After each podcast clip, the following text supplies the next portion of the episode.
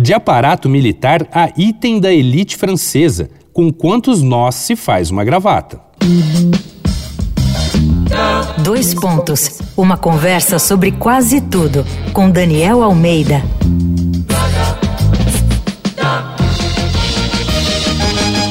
Essa é a série Segunda Pele aqui do Dois Pontos e vamos falar da gravata. Tudo indica que o hábito de amarrar algo em volta do pescoço existe há milênios. Porém, a gravata, mais como a conhecemos hoje, veio da Croácia.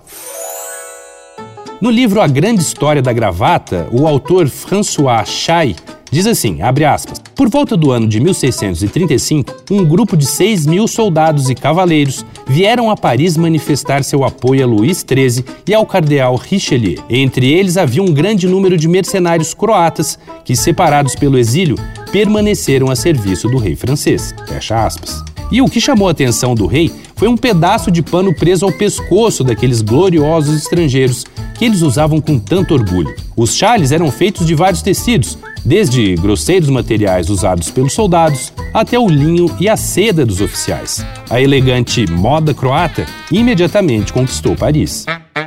Por volta do ano de 1650, durante o reinado de Luís XIV, o acessório foi adotado por toda a alta corte, que adorava enfeites militares e fez surgir a expressão à la croate, que deu origem à palavra francesa cravate, só os cultos e elegantes usavam a gravata. Mas diz a lenda que tinha um motivo para os soldados da Croácia usarem seus lenços gravata. As esposas criavam laços de tecido vermelho cheios de detalhes para os homens usarem no pescoço e elas conseguirem identificar seus maridos durante as batalhas. Para fechar, só uma curiosidade: sempre se pensou que o rei francês Luís XIV foi o primeiro a usar algo parecido com uma gravata longe dos campos de batalha num retrato do fim do século XVI. O lance é que foi descoberto recentemente um retrato do poeta croata Ivan Zivo, de 1622, usando um lenço em volta do pescoço, amarrado como uma gravata.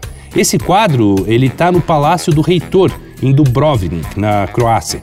Em 1622, olha só, Luís XIV ainda não tinha sido coroado rei.